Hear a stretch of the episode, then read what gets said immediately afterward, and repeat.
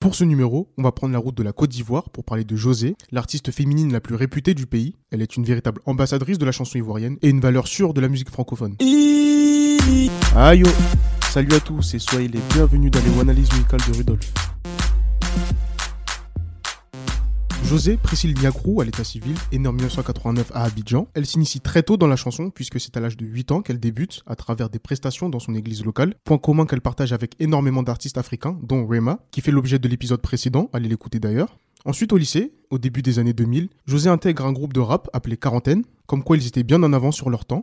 Blague à part, malgré son fort attrait pour la musique, elle poursuit ses études au sein de la prestigieuse École nationale d'administration d'Abidjan. Pour les moins concentrés, il s'agit de l'équivalent ivoirien de l'ENA que l'on peut retrouver en France. Après cette expérience, l'Ivoirienne décide finalement de se lancer définitivement dans une carrière musicale à partir de 2008-2009 environ. Elle fait notamment des apparitions aux côtés de Eric Didia, a.k.a. Roro, artiste-chanteur comme on dit là-bas, et animateur radio. Cela lui a donc valu d'avoir une notoriété grandissante au sein de son pays natal. Entre 2009 et 2011, sa renommée va s'accroître grâce à ses représentations à l'acoustique, un cabaret réputé d'Abidjan qui va lui permettre d'ouvrir encore un peu plus son carnet d'adresses. En 2012, José va franchir un cap supplémentaire avec la participation au Castel Live Opera, un concours panafricain destiné à détecter des talents vocaux, organisé par le groupe Castel et diffusé sur des télévisions de 10 pays en Afrique. C'est un télécrochet qui a rassemblé plus de 24 000 candidats. L'Ivoirienne est parvenue à se hisser parmi les 8 finalistes. Malheureusement, elle échoue à la deuxième place, mais cette aventure lui permet de gagner en confiance et en popularité. Elle va enchaîner dès 2013 avec de nombreux morceaux, parmi lesquels Je veux m'en aller, en feat avec le groupe Tour de Garde, ou encore le tube Chérie tu me saoules avec Killer et Rick One. Ah, chérie, tu me saoules, toi aussi tu L'année suivante, elle explose cette fois-ci seule grâce au titre On fait rien avec ça. C'est à partir de ce morceau que l'on va réellement reconnaître la patte José, qui fait d'elle aujourd'hui l'artiste internationalement reconnu.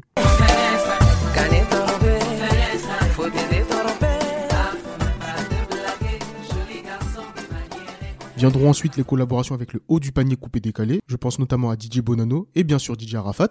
Mais le coup de grâce va arriver avec le single Diplôme, sorti en 2015, son classique qui compte plus de 36 millions de vues sur YouTube à date d'enregistrement.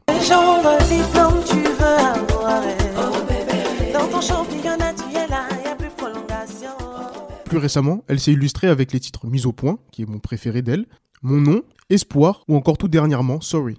Alors là, on en vient au fait, pourquoi un tel succès? Première raison évidente, c'est sa voix.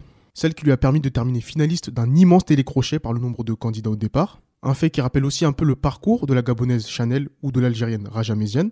Allez écouter les épisodes.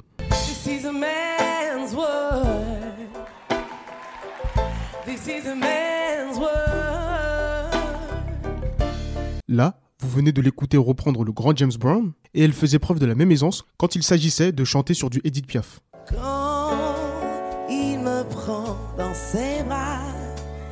il parle tout bas, je vois la vie en rose. Ce n'est pas pour rien qu'on l'appelle la diva ivoirienne, ce n'est pas non plus un hasard si elle a été membre du jury et coach de l'émission The Voice Afrique, pas comme dans la version française où on appelle du n'importe qui. Je blague bien sûr, faut rigoler un peu. Deuxième point, José est régulièrement présenté comme une artiste entre variété, afro-zouk, R&B, soul, afro-pop, afro-folk et coupé décalé. Sans oublier ses débuts dans un groupe de rap, inclassable et imprévisible donc, un peu comme tous les artistes que je vous présente depuis le début. Enfin, la diva s'est forgée une réputation de femme forte qui n'a pas froid aux yeux. Le meilleur exemple, c'est bien sûr son tube Diplôme, qui lui a valu le surnom d'avocate des femmes. À travers ce surnom, on peut comprendre que beaucoup se reconnaissent en elle, à travers des textes simples, concis et percutants, avec cette douceur vocale qui la caractérise. C'est le cas de Mise au point, qui, comme son nom l'indique, lui permet de régler des comptes, mais à sa façon. Tu veux te comparer à moi et tu veux jouer dans mon Voilà à peu près tout ce qu'il fallait savoir sur José. On se retrouve très vite pour un prochain numéro. Et n'oubliez pas, quand on éteint la lumière pour éviter la chaleur, l'obscurité ne rafraîchit pas.